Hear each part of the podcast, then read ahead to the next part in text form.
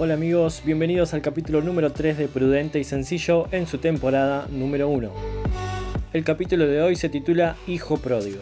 Sabes, yo siempre creí que pródigo significaba alejado, pero el diccionario dice que pródigo es una persona que despilfarra o gasta sin cuidado sus bienes. Es alguien que gasta todo en su deseo. Y la verdad es que esta descripción encaja perfectamente con Jesús, porque Jesús gastó todo por su deseo. Gastó hasta su vida en la cruz y sabes qué, ese deseo sos vos. Si estás viviendo como un hijo pródigo, te quiero decir que tenés muchas cosas en común con Jesús. La diferencia está en tus deseos. Jesús te desea. Tu deseo quizás está lejos de la casa de papá Dios. Como lo describe Lucas 15, 11, pero yo te puedo asegurar que papá Dios te está esperando en casa con los brazos abiertos.